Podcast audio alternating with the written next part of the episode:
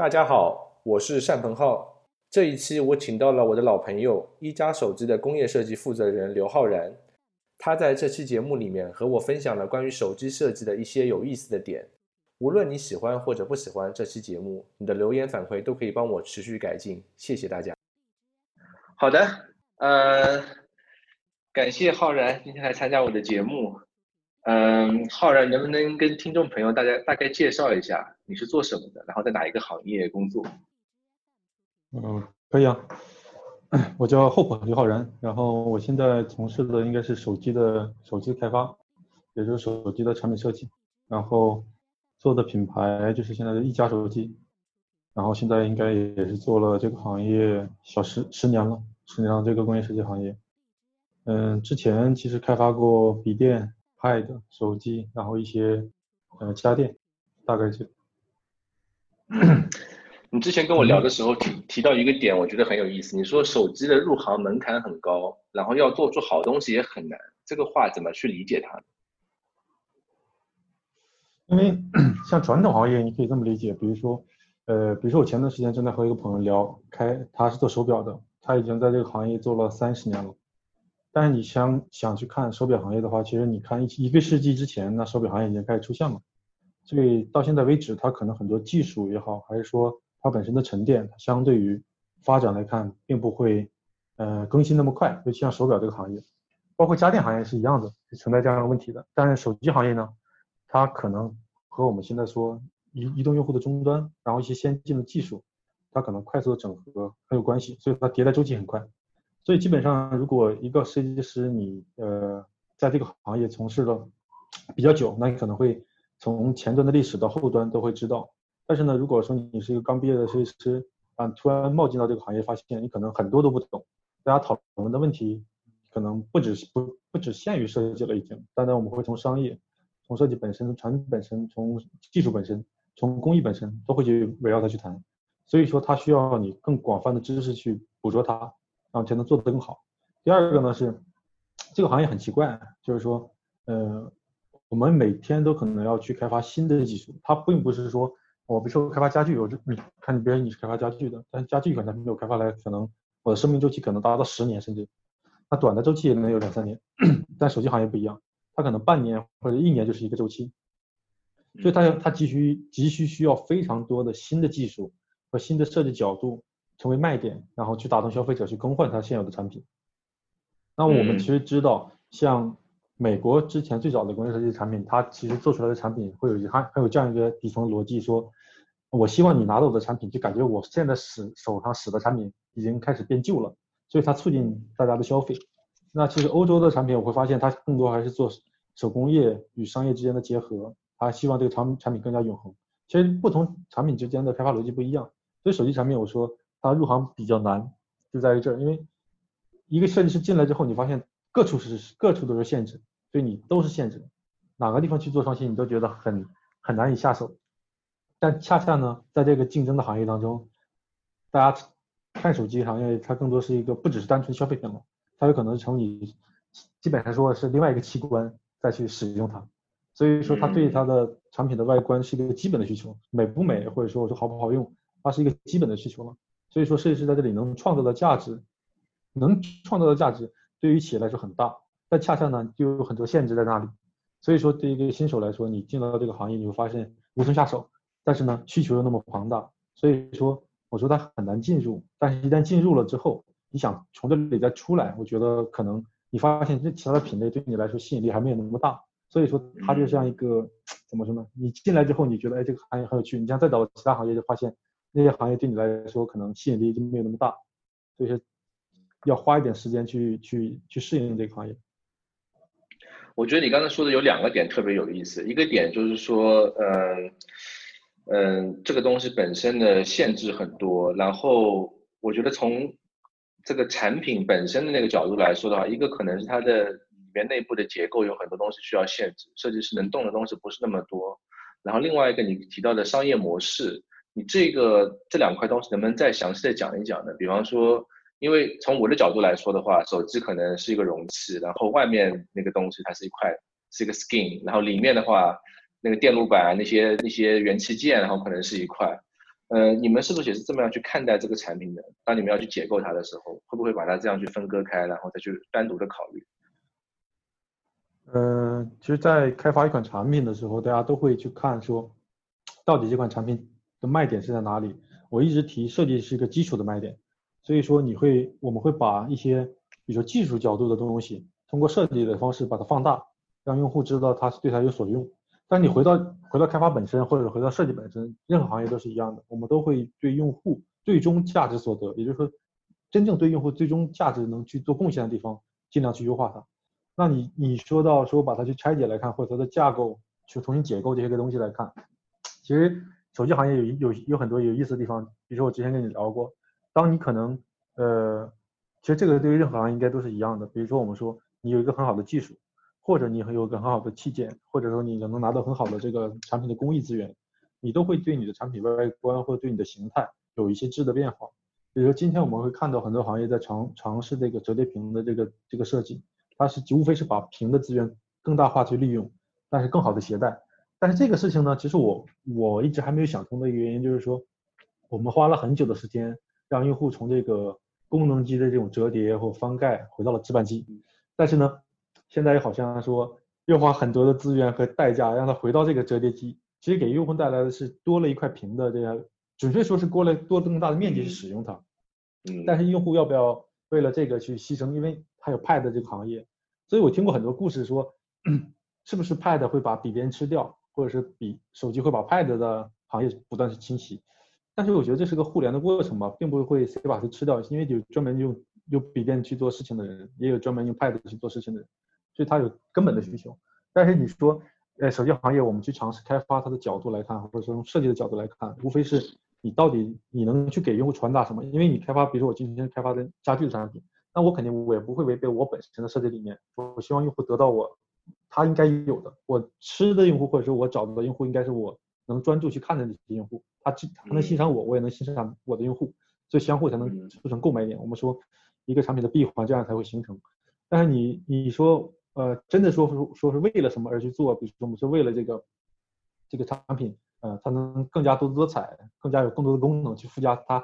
特别特别多的这个这个事情，我觉得已经很不很不合逻辑了。因为我们今天在做的事情，无非是一加一是等于二分之一，而不是一加一等于二的事情了。希望用户更好用，更 更实用。对，它更多不是已经已经可能在早期的工业设计，大家说希望一加一等于二，但现在更多是一加一等于二分之一，然后回到这个用户能去。把把这个设备给了用户，用户能做更多的事情在里边，就这个这个角度我是这样子。你你刚刚说的全面屏那个，其实我本来也想问你的，我其实一直有一个很有兴趣的一个观点，从家具设计师的角度来看啊，因为我就是平常只设计不插电的产品嘛，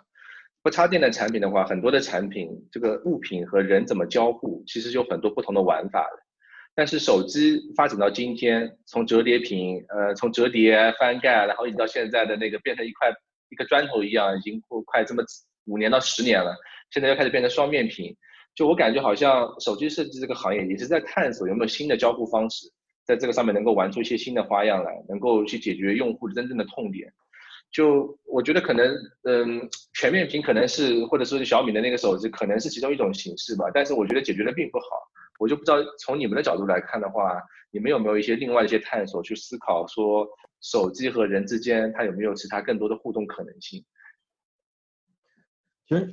手你你我可能现在已经很少把手机当成一个单独的产品去看了，就包括你用的耳机也一样，它可能和你的笔电和你的手机也会做互联。这手机就是一简单来看是一个终端而已。那这个终端现在有没有替代它的终端？我们还没有发现它，就还没有找到真正能替代手机的终端这样一个设备，所以。现在大家提到的这个物联网，或者说本身做 IoT 这些事情而而而言，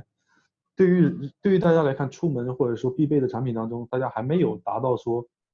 说它是必备的。包括今天的耳机耳耳机而言，它可能还是需要负载于手机本身去使用。所以说，我们我们一直在想说，嗯，会会不会有新的领域能去让手机就是进一步演变？其实。还是回到那个那个我刚才说那个问题，它的手机发展呢，其实就是这么二十年的时间的，真正是快速发展，也就是十年的这个这个期间，就是它时间十年之内已经把过去大家所谓的实验室的所有的技术全部快速的叠到这个产品上面，因为这个需求很大，用户的需求就在那里，而且用户对它的渴望会越来越多。其实我我还有一个角度是，我一直说我为什么很喜欢做手机行业，因为其实你会发现到今天为止，大家都，呃，不管设计师也好，大家都在寻找合理的成就感，因为你会发现很多行业是不能把设计师放在那个舞台上的，就是设计师并不会成为这个产品的舞台。但是你会发现，电子类产品，或者是我们说今天说的 IoT 很多产品，它已经把设计师成为这个舞台中心的一一部分，而且很重要的一部分。它会成为产品本身。我们说，不管你是推的设计语言也好，还是说你推的理念也好，它已经成为你的卖点很重大的一部分了。已经不是当年说我有一个产品就可以卖出去，或者我的功能比较好就可以卖出去。所以现在可能内在的原因越来越多。所以说这个行业能让你觉得。呃，它是你设计师真的是在舞台中央和用户去做闭环的沟通，而不是你做了一个东西，然后你都不知道他卖给了谁，这个用户，嗯，你想去采访他都很难。但是在这个行业当中，有意思有意思的就是这个用户在网上，然后你做的就是手机，所以说你们两个每天都在聊这个事情，觉得挺有趣的。对，其实说实话，我第一次知道工业设计这个专业，也是通过三 C 产品的这种杂志才了解到有这个行业的存在。而且我觉得有一点，我作为家具设计师非常羡慕，就是你们，就是你们做一个手机，可能一个型号可能就是卖，就是生产几百万、几百万个，在在在在家具里面，你你一张椅子能卖几百万张，已经非常非常厉害了，一百万张已经是非常非常非常厉害了。它就它可能这个数量不是在一年之中发，它可能是延长到十年或者二十年，就是它是一个非常缓慢的过程，就是你的那个设为设计师产品的影响力要到达消费者的手中。不像一个数码产品，你今年比方说一家出一个新手机，你到年底的时候可能就已经几百万人在用了，就是你的那种及时的成就感是非常非常不一样的。对，所以我说这个就是一旦做了，我之前也不是做这个行业，没有我之前做笔电的或者是 Pad 的，但虽然都是三 C 产品，但是它的销量和它用户对这个产品的关注度远远不及手机。手机本身，我说它可以，它今天成为一个用户的器官，所以说。用户有一个特点，就是它迭代太快了，迭代太快导致了用户对它已经麻木了。也就是说，其实他会去挑它的产品，但是呢，用户会觉得我这一款手机和上一款之间的差别不会太大，因为嗯，它已经成为一个叫再寻常不过的一个产品。但是可能五年之前它并不是这个样子，所以五年之前的关注度比现在还要庞大。但是好就好在现在全球可以看到的为数不多的一些品牌。真正能成为品牌的或自身在做品牌的产品，这个需求量没有变，但是品牌越来越少。也就是说，很多人是从这个当中间被淘汰掉了。因为淘汰掉的，我想，要不然是自己犯了错误，要不然就是他本身对产品的专注度并没有留存到内在，而是还是在做外在的，做一些快速的迭代的方式让用户去作为购买。但是用户已经对这些事情开始麻木，因为我买产品，像我可能我有我的社交圈，你有你的社交圈。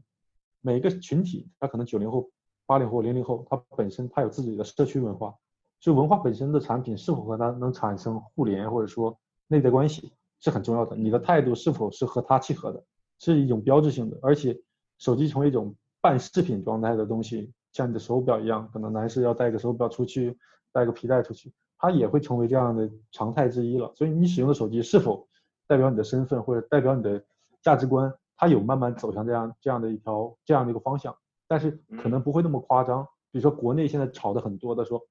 你不买什么品牌，你可能不爱国，或者说你你过去很早之前大家说买苹果代表你很有钱这件事情，那那个是时代已经一去不复返了。那现在大家用手机已经再再平常不过的一些事情。那更重要的是它是品牌价值和品牌内涵的问题。所以我们这么多年一直在。还是坚持我们自己的一些底线和我们做企业运营的一些方法，然后我们希望能给用户传达的还是之前我说过的，我们的之前我谈论过跟你说过，说我们的使命就是分享品质科技与世界，与世界分享品质科技。其实这是我们很很重要的一个一个点，我们希望把最好的技术通过设计整合的方式，然后包括我们做产品的态度给到用户。我们自己有个 slogan，你应该听过是 never settle，never settle，对，不将就，对啊，但是那个不将就很多人不理解，说。你是不是做任何事情都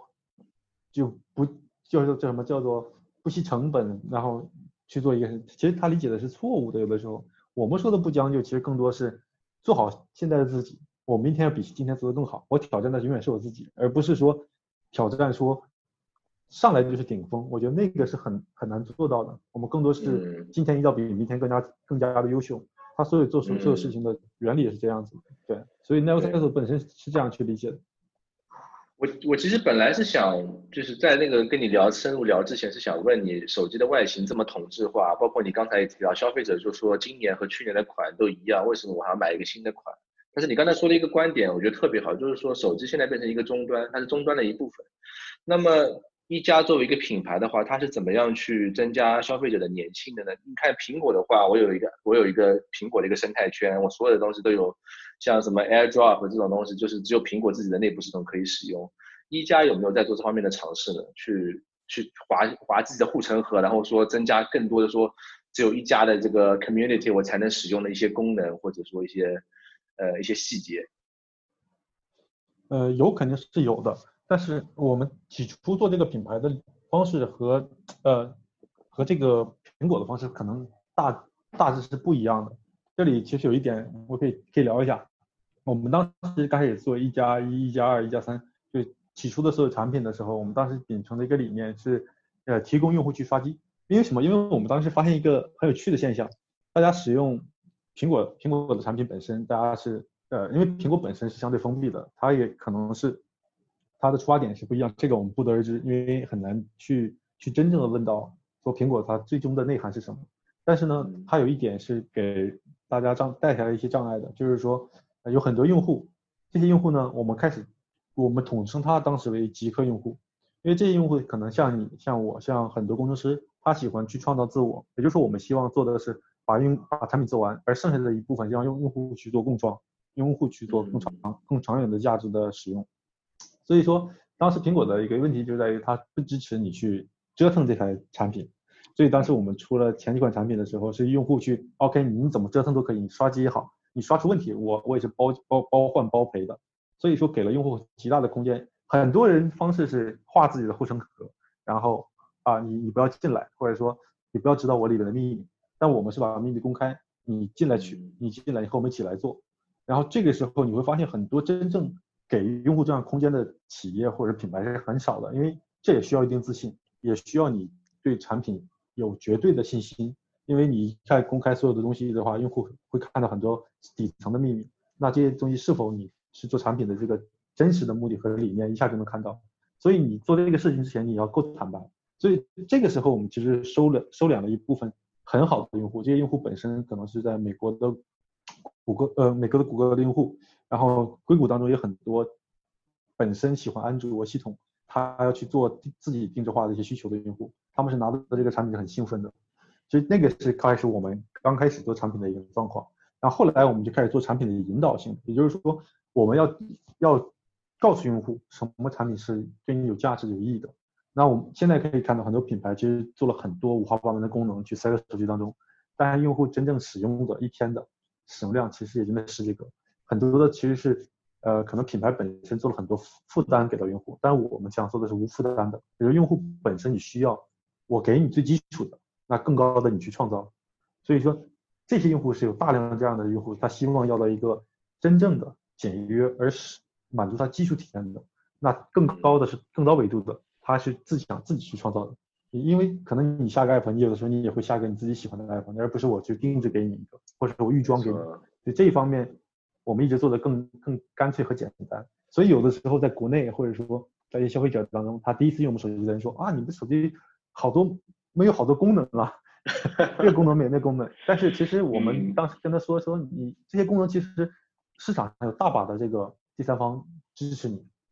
我们是要满足你生活当中绝对需要的，而附加的其实是你选择的权利，你到底想不想要而已。我们也会观察用户的使用频率，比如说真的有一些有些功能是大家觉得哎这个是它长长期被使用的。那那我们会把这个东西重新再放到我们手机当中，做我们自家的这样的维护和设计。那如果用户点击率很低的，或者说本身它可要可不要的，那这些东西我没我没必要给它预装到手机当中。没错，我很同意这种观点，其实就是化繁为简嘛。其实，对，还有一个你刚刚说有特别好，就是你们早期的话，其实是我不知道现在是不是还是一个开放性的平台，用消费者还可以刷机吗？还是，还其实你们可以。我我觉得这个做法非常聪明啊！这样的话，你可以很实时的有用户给到你实时真实的反馈，然后你可以一直不断的迭代下一代的产品。其实这种消费者给到的反馈其实是很值钱的。很多公司其实并不知道怎么去去收集这些东西。这你们的话会有专门的团队去收集这方面的反馈，然后给到产品研发这一块吗？呃，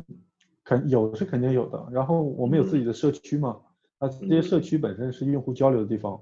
呃，有很多大神，或者说真的是，呃，我们我们有的时候觉得很有意思，就是这些大大神级的用户，他可能就是你的用户。比如说我们当时当初我们的有一个功能是有问题的，但我们的工程师都很难发现，但我的用户就发现了，而且这个这些功能需要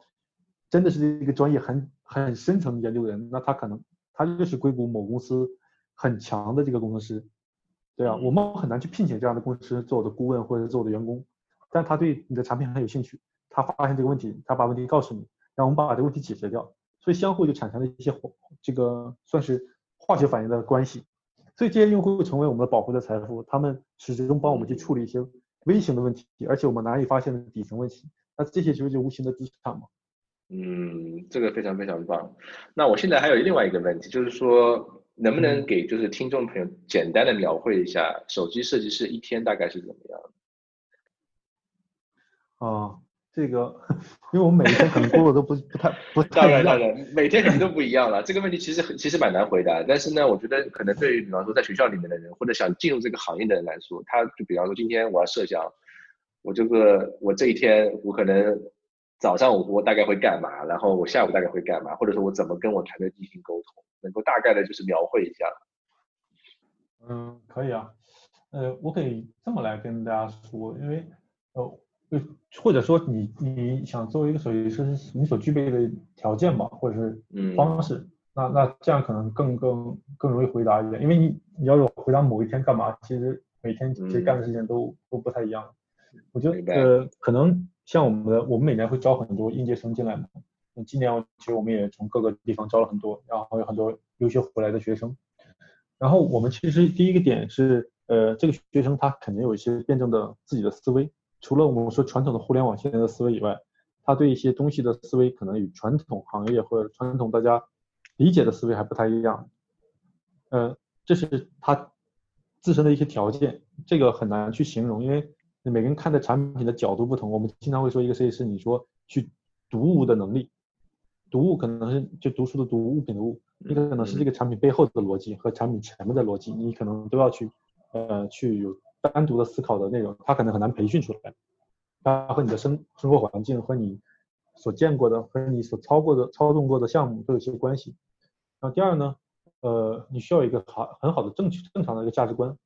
就是嗯呃这个价值观怎么说呢？就是说我们可能会有的人认为它很务虚，这些价值观其实不是的。价值观的导向对于你做产品的呃处理方式和你处理项目的时候的能力是截然不同的。如果你的价值观是那种投机取巧的，真的是说，嗯，不不择手段去做到一个目的，那结果可能是好是达到了，但是这个并不是我们取得价值观的一个合理的方法。所以说价值观对我一个设计师很重要。啊，接下来就可能就是常规的一些东西，比如说你对工艺的了解程度，我的设计师需要对工艺熟悉到什么程度呢？嗯，可能一个应届毕业生通过五年的培养，你需要成为一个工艺工程师的水平，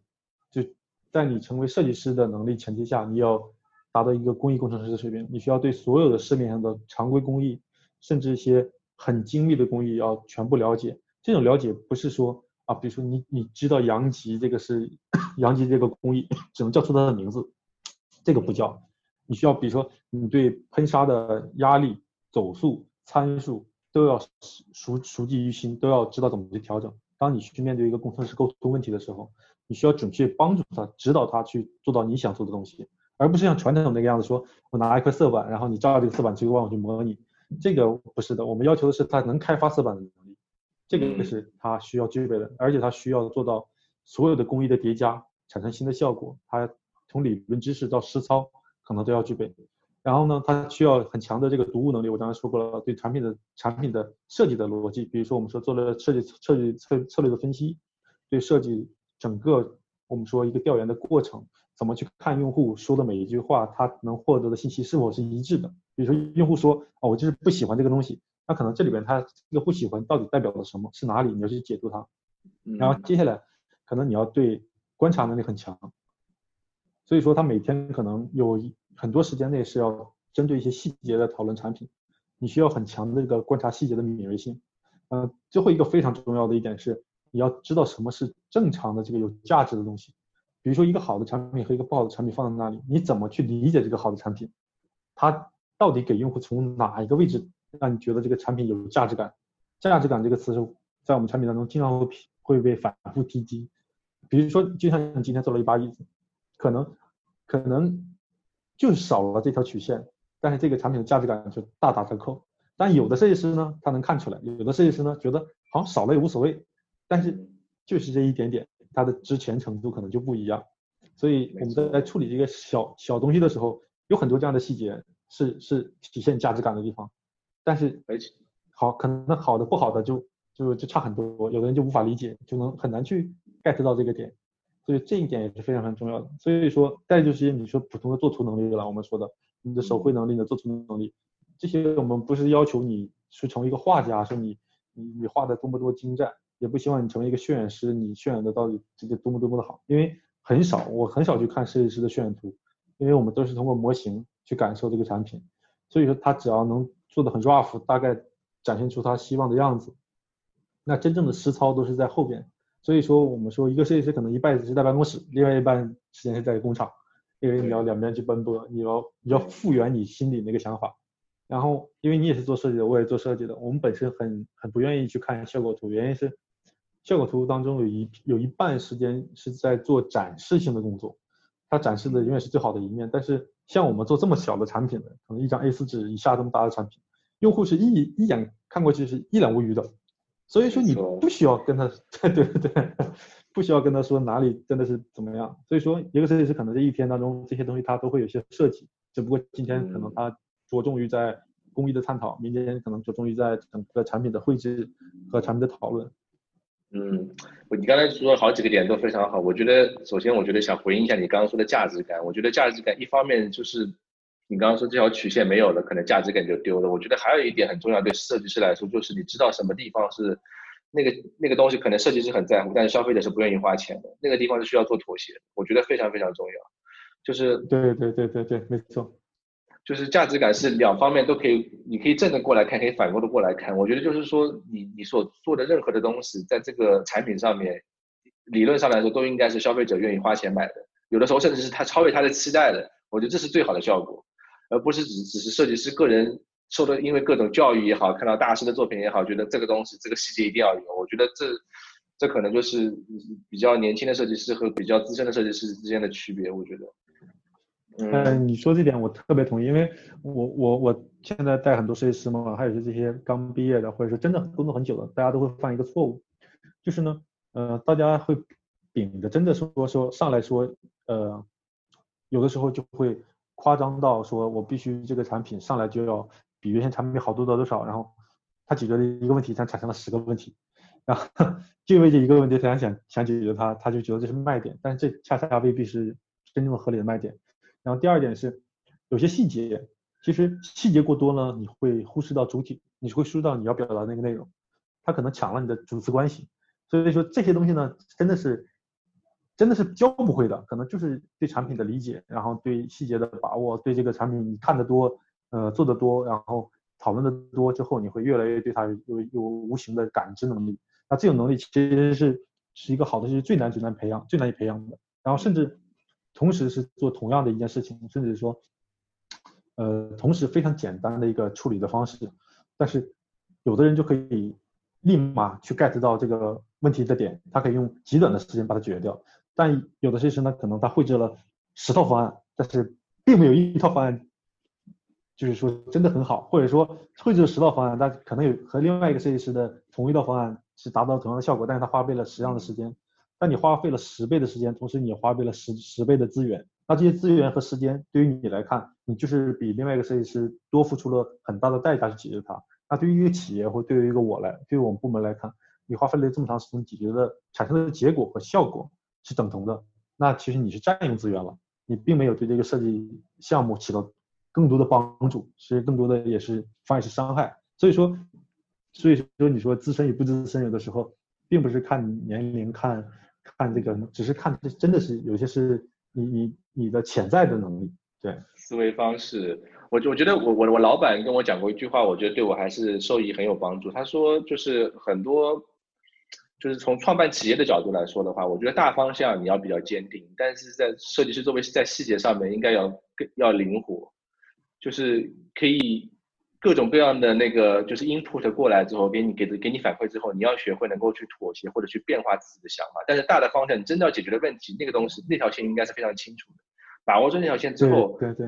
因为我觉得可能很多设计师被那种就什么“上帝在于细节”啊这种话，就是给给洗脑了，觉得哎呀这个细节一定要这个细节才能让这个设计成立，一定要这个材料才能让这个设计成立。但是我自己觉得啊，商业设计里面百分之九十情况下不是这样子，就是说一个一个设计如果说只能依靠这么一个工艺能够能够成功的话，我觉得这个设计本身是蛮危险的，很有可能会失败在在产品研发的过程中，因为你不知道你将你接下去的那一步会怎么样，就是。尤其是我们家具行业里面很多的那种新的工艺引入，其实是其实是蛮难的，所以你就看到其实产品的真正的创新的迭代，其实是也是非常缓慢的。对我同意这个看法，我觉得你老板说的就是呃是异曲同工之妙，就是大家都是都是能 get 到这个这个点的，因为不管是你做成熟的设计也好，还是做 redesign 啊，或者说你做真的是创新 innovation 这些东西，其实。无非是你真正的卖点是否能抓得住，嗯，而不是说，或者说你真的是否能解决这个问题。有很多一个问题出现，可能有很多方法去解决它。我们肯定是用最最佳的方法，而不是用最复杂的方法，是最恰当的。有的时候我们说，我特别喜欢大家说我们和年轻人沟通，去看年轻的世界。但是我我有的时候也会觉得有些问题。这些话，就比如说，我们其实并不是找年轻人，我们就要找一个成熟人，成熟人。比如说。成熟人是不分年轻和年老的，因为我们看到很多设计师他已经 五六十岁了，但他的能力依然是非常卓越的。那你说他不年轻吗？或者他他是缺少年轻吗？不是，是他一直保持这个成熟的心态，这个心态是一个稳定的。但是年轻给你的更多是它不稳定的一面，你去利用它或使用它。但是呢，它还没达到成熟的角度，所以嗯，有的时候设计本身也是这样子的，那个成不成熟是一眼可以看得出来的。这个是，这个这个是很巧妙的一件事情。反正哎，这个东西一看就知道它的背后的逻辑是不是很成熟。但是你说哎，这个事情也还可以，可以看看他的想法。但是对于商业设计来看，如果不是成熟的进入商业，其实给用户带来负担的，而且给用户带来毁灭性打击的。这样，你只是突出那个卖点，就用户完全不 care 这个事情。那蛮痛苦的。嗯，我接下去有个问题想问问你，因为你现在也是呃在一家负责工业设计好几个部门，然后。你你自己能不能够分享一下从设计执行，然后慢慢转换到设计管理的一个经验？你觉得你最大的变化在什么地方？心态上面，或者说技术上面，哪些东西你学会，或者说你以前觉得很重要，现在觉得不重要的事情？嗯，呃，我觉得可以说一下，就是呃，原型最早的时候，大家肯定都是从从一个懵懂的学生开始转变成一个设计师，这条路其实是一条很大的鸿沟。就像刚才我们谈的一样，你逐渐变得成熟，逐渐知道商业设计的本质的目的。商业设计本质的目的肯定是希望为品牌、为你所做的产品本身去让更多用户普及它，然后得到一种正的循环。所以这个过程当中，你可能要做取舍。那这个过程其实对于一些新进设计师是很痛苦的。所以当时我也对这个很痛苦。我举个例子，我最早的时候，呃，也很很对这个我们说追求这个产品的这个设计逻辑啊。对这个产品所有的这个细节啊，抓这个细节啊，然后一直很在乎这个问题。但是有一天突然间，我我发现我的设计在市面上已经量产了。那我在卖场的时候看到这个产品的时候，发现哎，这个产品和我当初做的这个 mockup 完全不一样啊。那这个不一样到底在哪里？其实你会发现，过去我们可以把设计师来看是一部分是在 design house 来工作的，一部分是真的是后端的，那可能他是在做一些工程类的。但是呢？其实设计师发展来看，因为因为我来看，我一开始在 design house 在工作，然后呢，但是我的 design house 也是这个某品牌的这种这种 design house。那本来去接触的这样的，我也会接触很多后端，但是你对后端的了解程度远远不及真正在工厂的这个这些工程师的设计师背景的人的程度了解深。但是呢，如果你不知道这一项，你对你未来的发展是有极大限制的。所以说，我很快意识到一点，说原来除了设计本身，我们说读的设计书籍也好，做的做的这个基础能力也好，比如说你的手绘、你的绘制图的能力，还有表达产品的逻辑，或者甚至到一个 PPT 的展示，那这些具备以后，你可能更多要具备很强的后端的逻辑，很多后后端的能制造的生产的知识背景储备，这样的话你才能形成一个商业闭环。所以我在那个方面也花了几年的时间去做，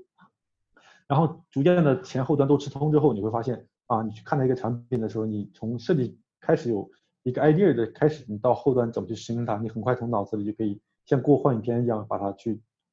去去完结。然后呢，当我开始组建团队去做设计管理的时候，我就意识到一些问题，比如说你怎么能去激发设计师本身的这个成就感？因为你做设计管理者无非是把控项目的进度以及激发你现有团队的成就感。其实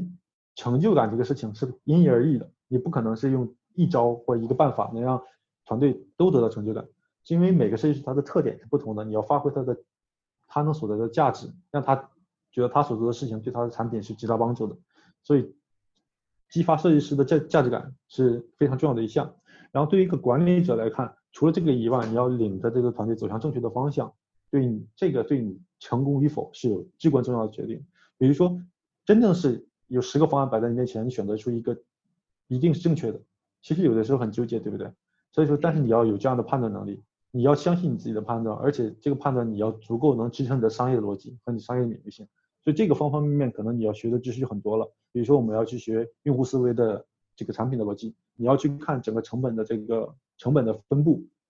你要看接下来用户的趋势，我们要看明年色彩的趋势，我们要看整个工艺行整个工艺和技术的趋势。那这些可能对于管理者来说，你需要大量的信息的输入。而不是单纯的只是某做这个设计本身的一个行业，那这样的话你是很难带动团队向成功的方向走。所以说，那我又花了很多年去在这个方面去做很深入的这个学习，然后你去听，关键也是听你要听别人去怎么说这个事情，然后发现它背后的逻辑是这个样子。但你下次做设计的时候，你会利用到这个这个逻辑去做。因为我很多年轻的设计师给我提过很多新的建议，我发现哎这个建议很有意思，他每一句话可能叫做可能就是。无形当中会给你一些刺激，你会记住这个话，原来啊，原来这个这个方式原来很好的一个一个逻辑办法，所以说它对你起到一些关键作用。而且遇到困难的时候，因为所有人你已经做到这个团队的你是这个团队的这个部门的负责人的时候，你会发现我们每天都会纠结各种判断，除了判断本身以外，你会看整个项目的进度，它会某一个问题就会卡住这个进度，你如何利用外部的资源推动这个进这个节这个节点解开？同时呢，你需要怎么样一个办法才能让你的事情能顺利的到达？所以这个解解解这个问题的能力是很需要你快速的去对策。那这些对策本身你你自己要储备好。有的时候像我们可能方案停滞不前，很难找到方向的时候，你就要果断的给他一个方向，给到设计师明确的方向，让他往那方向去走，而不是浪费更大的时间去套讨论和找到那个点。因为所有的商业设计的本质都是在有限时间内和有限限制下。去做商业设计，而不是无无无限制的，所以这个过程当中对一个设计领导者的考验是越来越巨大的。然后最后一个，我其实我觉得可能对一个新晋设计师，或者对你或者说你现在已经工作很久，以后想去不管是做职业还是管理型，那你可能需要注意的点，因为有些设计师是做到一定年龄，他会去做职业的，可能是我资深型的，或者是他是专才，他可能会做到更高专家级的。另外一个，他路径可能会发往这个人才管理方向，他去带团队。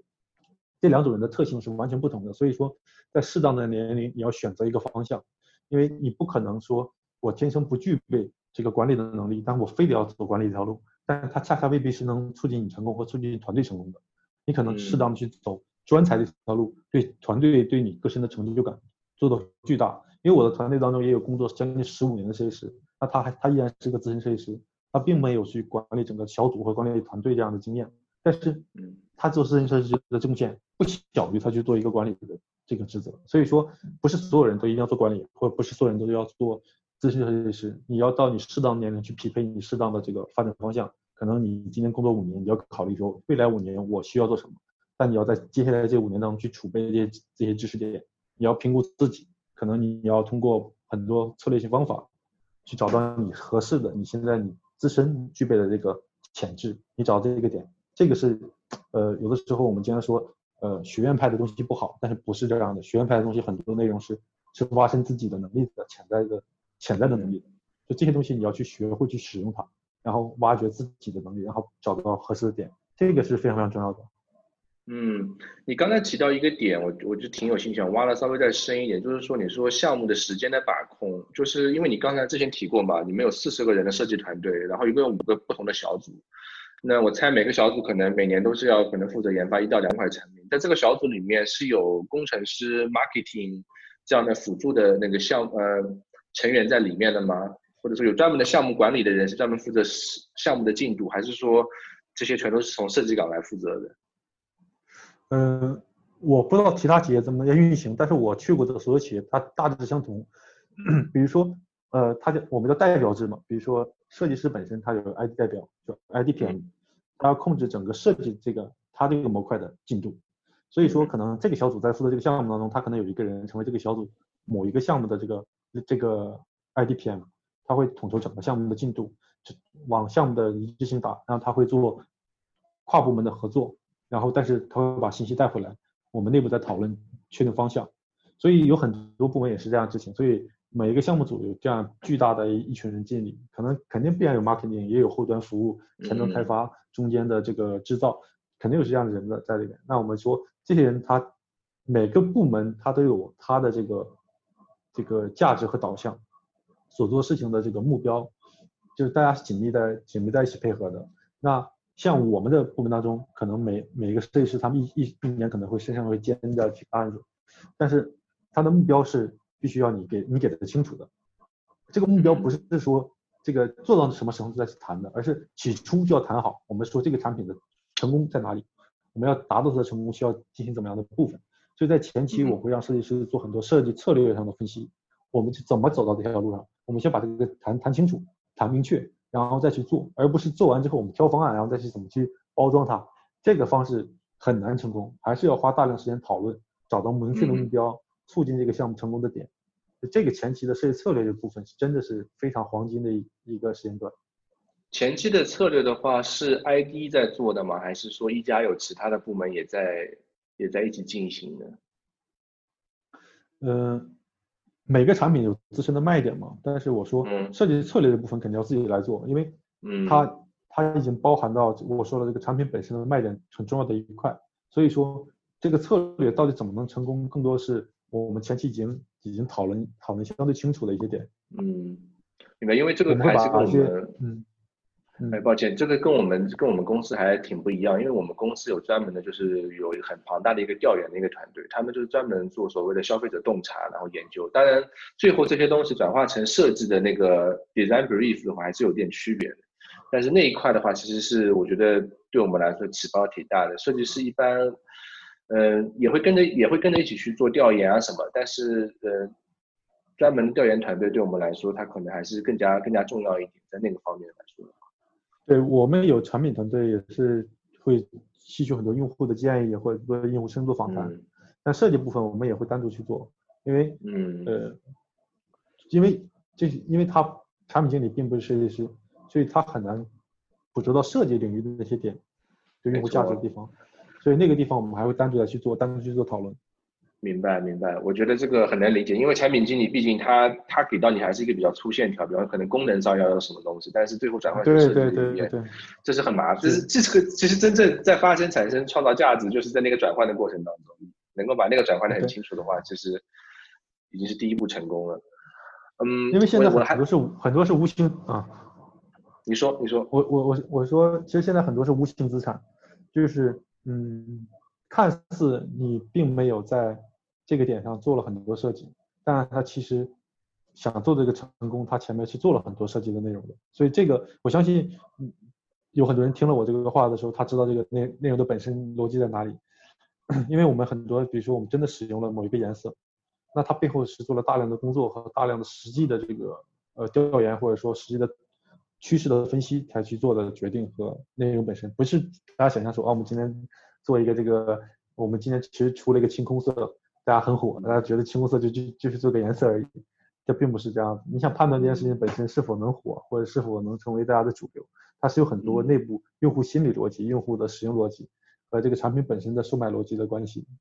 嗯，你们那个，比方说跨部门的那些，嗯，组成小研发小组的那些人，他们是每天都一起碰面吗？还是怎么一个情况？因为我做办公家具嘛，我就对这种小组之间怎坐在什么地方就很感兴趣，怎么沟通呢？他们是在一栋楼里面吗？还是还是怎么样？还是说跨部门有各各自的那个办公空间？有一部分的团队会集中办公，就是大家从部门调出来在一起讨论。然后有一部分的员工是不需要这样的，需要可能，呃，只要通过会议的方式，然后定期的会议、定期的讨论来去做这样的工作。但是大家都是同期参加这个项目，因为项目的 schedule 是在可能 online 上一直在跑，所以说，嗯，你需要定点进入到这个内容当中，你才能把你这个结论解开。所以一个合理的开发流程是很重要的嘛，这是正常的。嗯。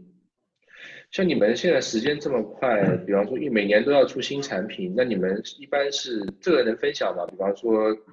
立项可能要花多多少时间，然后中间可能做 ideation 做几轮，可以大概讲一下吗？嗯，每个企业不一样。其实这个行业来看，我只能说这个行业，呃，这个行业来说，起码现在大家都是提前一年在做一些规划，然后再做一些设计本身，因为可能并不有一条，并不会有。单一一个方案往下走，可能有很多方案同期在做，那最终出现的一个方案一定是最是最佳的，因为你要通过技术的角度，通过成本的角度，通过运营的角度，通过产品产品的卖点角度来看，所以说我相信很多企业是有很同期开发产品，最终上市的可能只有一个，或者说同期开发了十个，最终上市只有两个或三个，所以有很多的是在中间就死掉的，那些死掉的项目，它肯定是天生就存在一些缺陷。到你，我说这个闭环并没有形成，它可能某一个环它就脱落了，所以导致了用户从那个里面出了出去了。所以说这个闭环的逻辑是始终在整个项目当中一直在讨论的。嗯，那比方说，嗯，你们你先跟我讲是有手机一组、二组嘛？那如果一组里面假设他有七到八个人的话，他们是怎么样协作呢？是说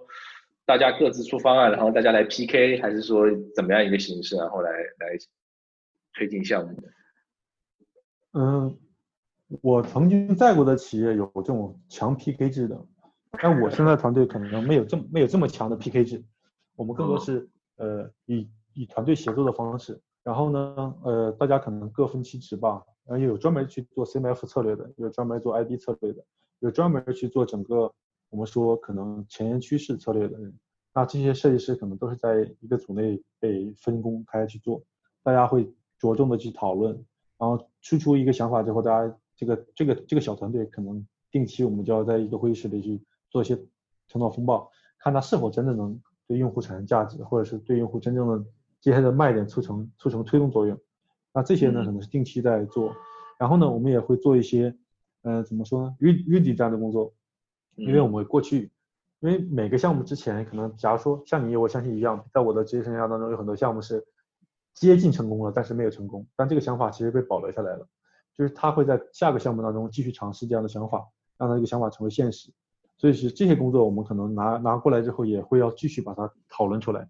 因为我们说过，商业设计的本质有的时候是给你限定条件的、限定时间的。限定条件、限定时间内，可能只能完成你想你最刚开始的蓝图的一部分。那那些部分是否就直接放弃了呢？我们在我们在内部当中是不是放弃的？我们会把它继续做完，那可能会它对在下一代对未来产生很大的影响。对我们也有很多这样子的那种，就是中途没有走没有走完整一个旅程的那种概念啊。然后，那我们我们自己好处什么？因为家具本身的话，你你要打个样很简单嘛，所以我们大部分还是会尝试把它做成打样，然后放在我们自己的展厅里面，然后做一些用户测试什么的，就可以通过跟用户进行反馈，然后再看到这个东西到底是不是可行。因为有时候。太过于激进的一些概念，可能推出市场并不一定有很好的商业效果。但是呢，你可以去制造一种话题，然后有一种对话在那边。有时候可能目的可能更好。嗯，啊，对对对对，这个我同意。然然后你刚才讲的有一点，我其实包括团队之间怎么合作，我觉得挺有意思的。那他们，比方说小组一组，还有小组长嘛，跟跟你之间是怎么样进行汇报工作呢？还是说，因为你之前也跟我说，就看图看得很晚，是说大家每个月约啊，每个礼拜约时间跟你因为练个我们是因为我们现在跨的产品领域其实挺多的嘛，然后呢，嗯。每个设计师有兼顾很多项目，呃，因为呃，他最终还是要希望能得到我的 approve 去去推动这个项目的结果，所以你需要对对每个项目做风险把控，你不可能在这个项目节点内你交出的东西品设计品质很差，因为你做过设计管理者，你很重要一点是要把控设计品质，同时设计成为产品竞争的绝对的一一个很重要的价值，所以你交出的设计在行业当中也要是起到呃不能说绝对优秀啊，但它一定是优优秀的这样的一个基础，所以你要嗯。控制设计品质和价值，所以你你每每一个阶段你要审核这个这个之间的工作嘛。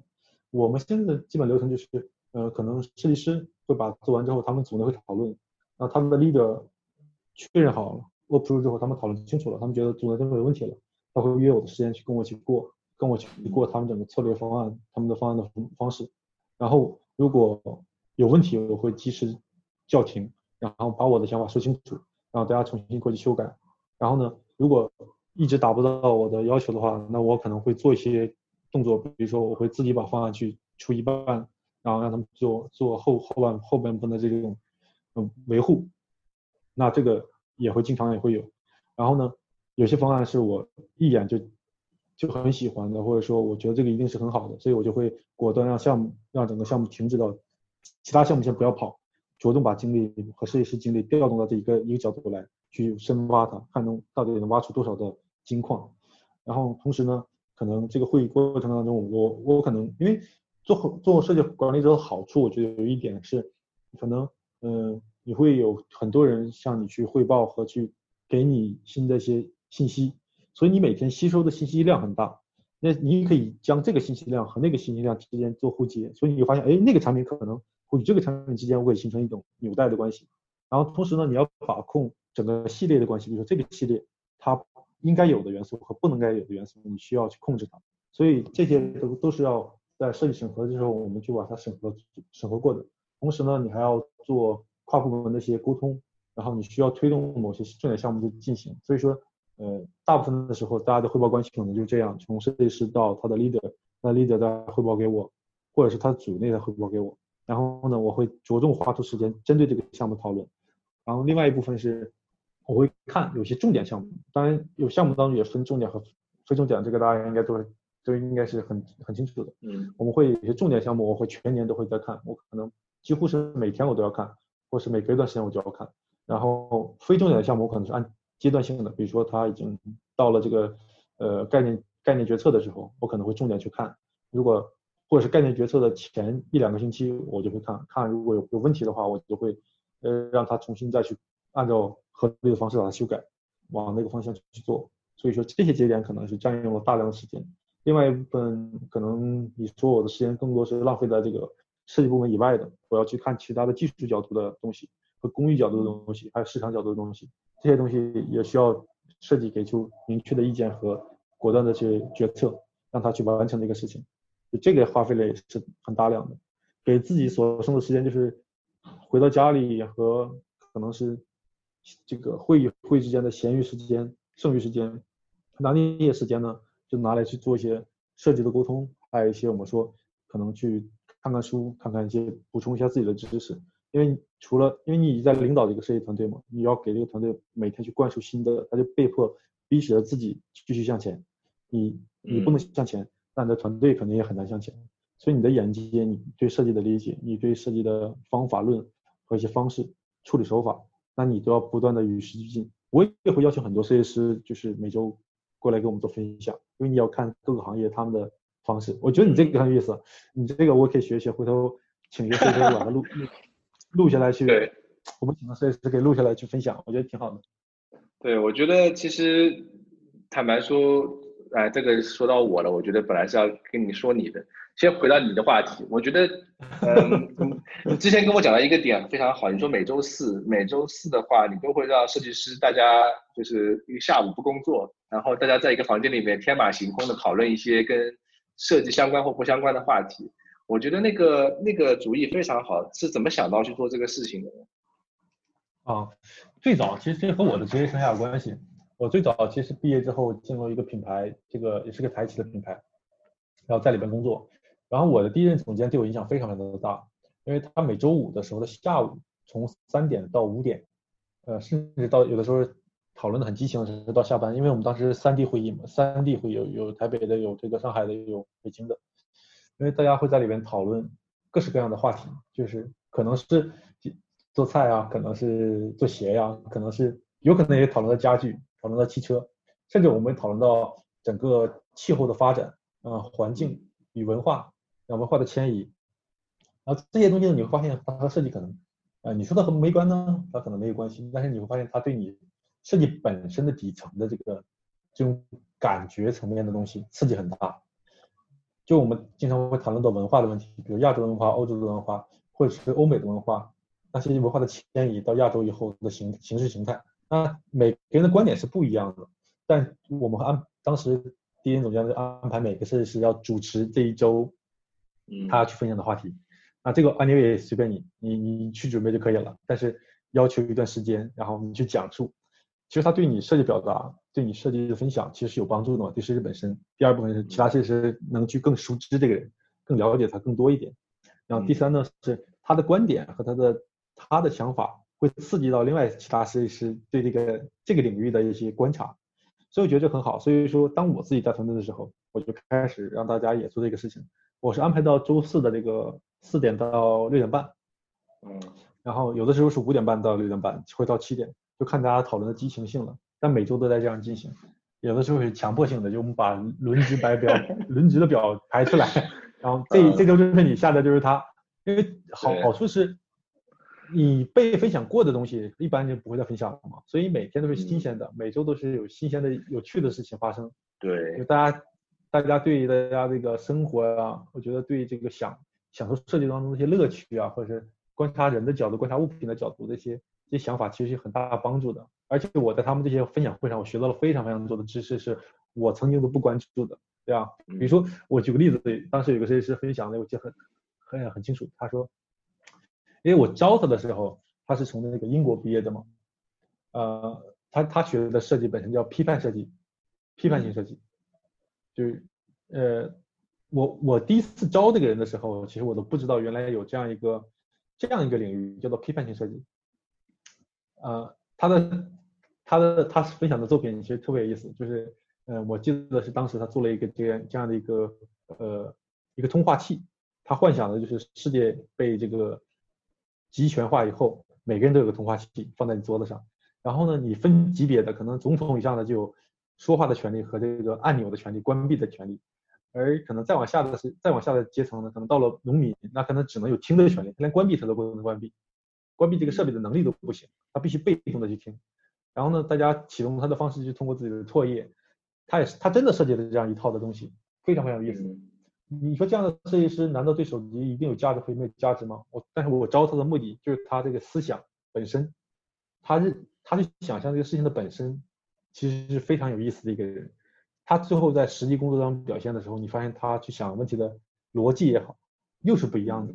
所以说，呃，我在这样的人身上学到了很也很多新鲜的这个有趣的这想法。原来原来设计可以这样玩，然后他也会说啊，这个某些设计是过度设计本身对对大家常见的说这个设计过度设计后对人人对环境啊对什么这些这些方式，但他们抓的点并不是这些这些。非常非常 rough 或者非常这个大的点，他抓的就是很细节、很小，但这些点恰恰真的是你能感觉到很有意思的，这个逻辑很有意思。所以说，这个就是分享。其实设计本身，我觉得就是分享嘛，分享是交流，然后大家学到新的观点，然后加以去使用，看在你实际的 case 当中能不能把它放大化，其实挺有意思的。没错，我觉得可能一个。国际化的团队也好，或者多文化的团队也好，本身其实就是能够让不同的人能够整合起来不同的看看问题的方式。你刚才说的那个那种，嗯，批判性设计也好，或者非常概念性的设计，虽然说它不一定直接的对商业设计产生影响，但是我们现在生产的世界也不过就是前面的人他们创造出来的，然后我们现在认为它就是这个世界的一部分而已。其实我觉得能够回到原点去做设计，可能是每个设计师都应该要有的一种想法，就是回到原点想想你为什么要做这东西，这个跟人跟社会到底有什么关系？我觉得这个这个对我来说，作为设计师，我觉得很重要。我们很多的家具的项目，其实都是因为有能够回到原点去想，才能够往回再往下推下去，推出不一样的东西出来。否则的话，你如果只是做个手机，你如果想的就是换个外形、换个壳，其实你做不出任何新的东西来，非常非常难。但是如果你能回到原点，然后再往再往下推的话，你会发现哦，其实它有它一套逻辑在那边，然后突然间就豁然开朗。是的，是的。有的时候我给设计师一些观点，大家都会觉得豁然开朗。原因是，我给我们团队有的时候他们陷入死局了，发现真的没好做的。当你把这个这个这个事情给它张开去看，他发现哇，原来有这么多设计可以再再去做。其实我们今天大家只过太聚焦那个手机本身了，它周边有很多的。这个可可以去去扩展的领域，是可以去发挥你价值的。所以这些呢是你要脑洞大开去想象它，而且你要去尝试迈出那一步。最怕的是什么？是大家最怕的是你你在某一个事情尝到甜头了，然后你在这个事情上不敢下下一步的决定。你你你总是按照之前的逻辑去做，因为那个那个东西就是永远做的很窄，因为你已经做到一定窄度窄度窄度上了，你再去做它也没有办法再做这么深了。还有一个事情是。像你说，我们有的时候做这个设计设计本身的时候，你发现啊，这个出发点其实呃大家都想做一个成功的商业的结果，但是你出发点的有的时候还是按照老的办法或老的逻辑在做，你最终得到的其实是只是把过过程重新跑了一遍，你并没有得到你想做的，所以你上来可能我们就会否定一些事情，比如说我今年就不能做这个事情，这个事情就不能做，从开始就不能做，我还能不能产生价值？如果不这个事情能产生价值，那说明我们探索到新的路来。所以在前期的时候，我们就要有些判断，说这个事情就不能碰，完全就不能做，也不要在上面想花费的时间，我们就就是另外一条路。这样的话，其实能逼出很多新的想法在里边。所以这个有的时候是其实需要需要这个设计管理者和设计设计师本身他有这样的主观的意愿去做这个事情，而不是墨守成规，天天从 research 开始做，然后开始 run 整个项目，你其实做不出来什么太多好的东西的。没错。我觉得我拿我拿一句话来总结我们今天的这个 podcast。其实你刚才讲的这些那个创新者的窘境里面有一句话，我觉得总结特别好。他说，很大企业成功成功之后，其实做正确的事情往往是错的，做错误的事情有可能是正确的。